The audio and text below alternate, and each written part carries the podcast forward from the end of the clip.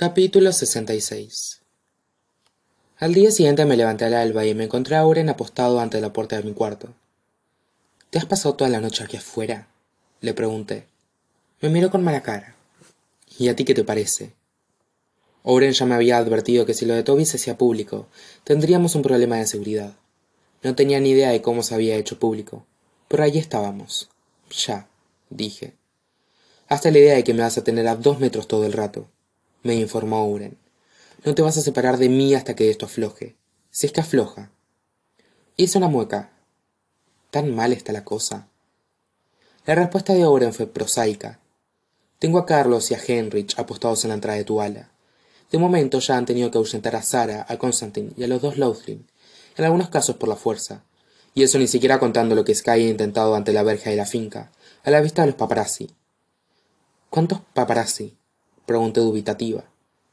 El doble de los que habíamos visto antes. Pero ¿cómo puede ser? Yo ya copaba las portadas de los periódicos antes de que se retransmitiera la entrevista de la noche anterior.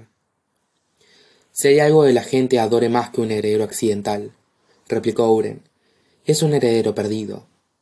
Evitó de forma muy deliberada decir te lo dije, pero sabía que lo pensaba. Lo siento mucho, le aseguré. Y yo. Pero tú te, ¿Tú qué tienes que sentir? Pregunté con ligereza.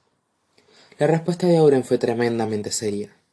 Cuando te he dicho que estaría en todo momento a dos metros de ti, me refería a mí, personalmente.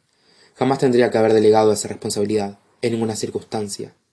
Eres humano, le dije. Tienes que dormir.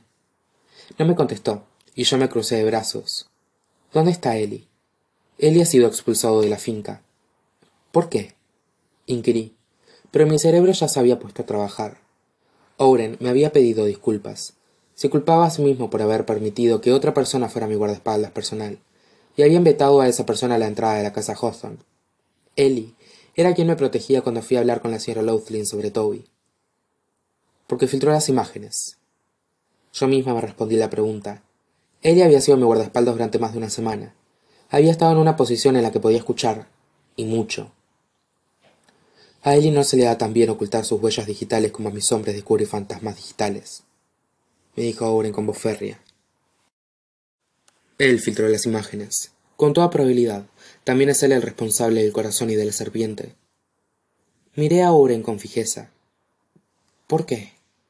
Encargué tu seguridad en el instituto. Era evidente que quería vigilarte también dentro de la finca. Confié en Ellie. Claramente esa confianza fue un error por alguna razón probablemente un soborno de la prensa. Quiso acercarse más a ti. No me di cuenta, y debería haberlo hecho. Jamás me sentí insegura con Eli. Nunca me había hecho daño, y podría haberlo hecho, de haber sido ese su objetivo. Por alguna razón, repetí para mis adentros las palabras de Uren. Probablemente un soborno de la prensa. Me acordé del ex novio de Max, que intentó acceder a su móvil para poder vender los mensajes que nos habíamos mandado ella y yo. Pensé en mi padre y en Sky vendiendo historias.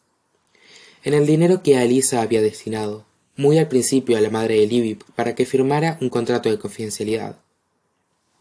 Empezaba a comprender que durante el resto de mi vida todas las personas que conociera, las personas con las que estableciera una relación, siempre habría la posibilidad de que me vieran como un modo de conseguir dinero. Esta es la segunda vez que cometo un error al tomar una decisión, y te cuesta muy caro, dijo Oren, muy serio.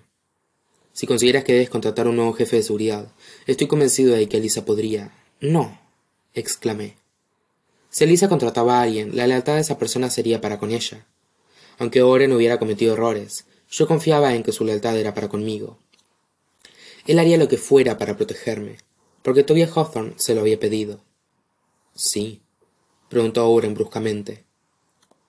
Me llevó un momento comprender que no hablaba conmigo, Llevaba un pinganillo y estaba hablando con uno de sus hombres. ¿En cuántos de ellos podemos confiar? ¿Cuántos de ellos me vendrían por un buen soborno? me pregunté. Déjalos pasar, ordenó Uren, y luego se volvió de nuevo hacia mí. Tu y Nash acaban de llegar a la finca.